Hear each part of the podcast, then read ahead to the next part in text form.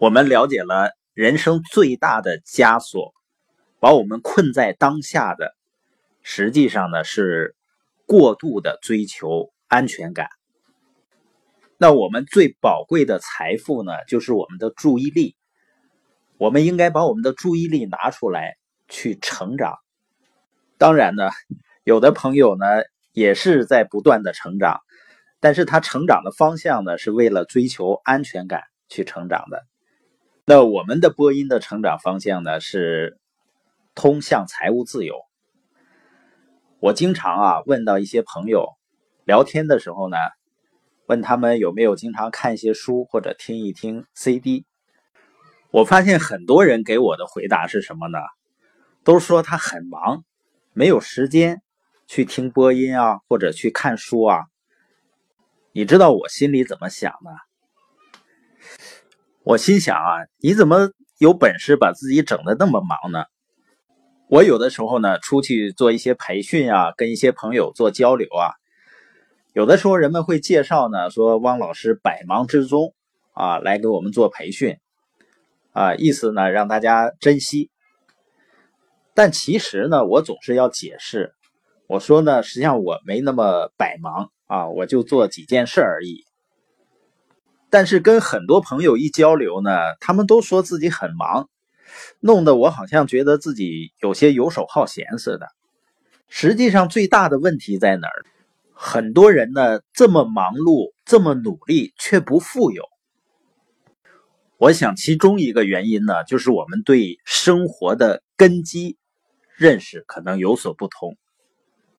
因为我们知道啊，一个楼它盖的再高，如果地基不结实的话，那这个楼再高再豪华也是没有用的。那什么是我们人生大厦的根基呢？或者是地基呢？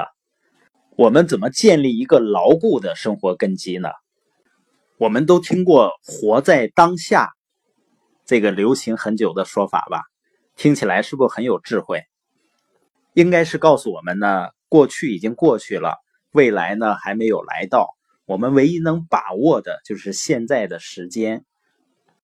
我想作为一种心态，脚踏实地的把握当下去行动，同时呢，享受这样一个生活的过程，这是没问题的。但是我发现呢，很多人的思想也停留在当下，这样呢，大多数人就被这句话成功的困在当下了。所以，有的人呢，他的生活是活在过去的。那你有没有可能盯着后视镜来驶向前方呢？所以我们也不可能盯着过去，然后呢，实现更好的未来。有的人呢，活在当下，他说：“我就信奉脚踏实地。”但是，人怎么才能够真正的脚踏实地的行动呢？人当下的行动。都是你坚信的未来指引的，否则的话，人们都会做着一些紧急的琐碎的事情。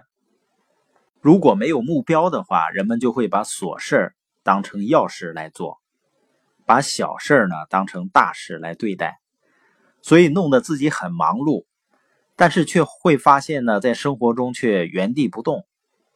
所以，生活的真正的根基是要活在未来。活在未来呢，就是你真的要思考未来，就是你究竟要去到哪里。这就是远见和前瞻性的思维。这个世界啊，永远都是那些能够深入思考未来的人去规划和推动的。活在当下的人呢，顶多是一个比较好的追随者，而活在未来呢，就是一剂良药，它能让人永远保持一种希望。没有思考和规划的时候呢，那一个人就是跌跌撞撞的走向不确定的未来。很多人呢太现实了，他是以现在的收入和能力来思考未来的，这叫以始为终。实际上，真正呢应该叫以终为始，就是以你最终想要达成的那个目标或者目的地来决定你现在要去做什么。要去提升哪方面的能力？换句话说呢，就是我们每个人都要确定一个最重要的人生方向，可以理解为呢，就是个人的使命。比如说呢，你的使命就是创造财务自由。假如这个重要方向确定了，那它会直接影响我们现在的思维和行为，我们的关注点，我们成长的方向。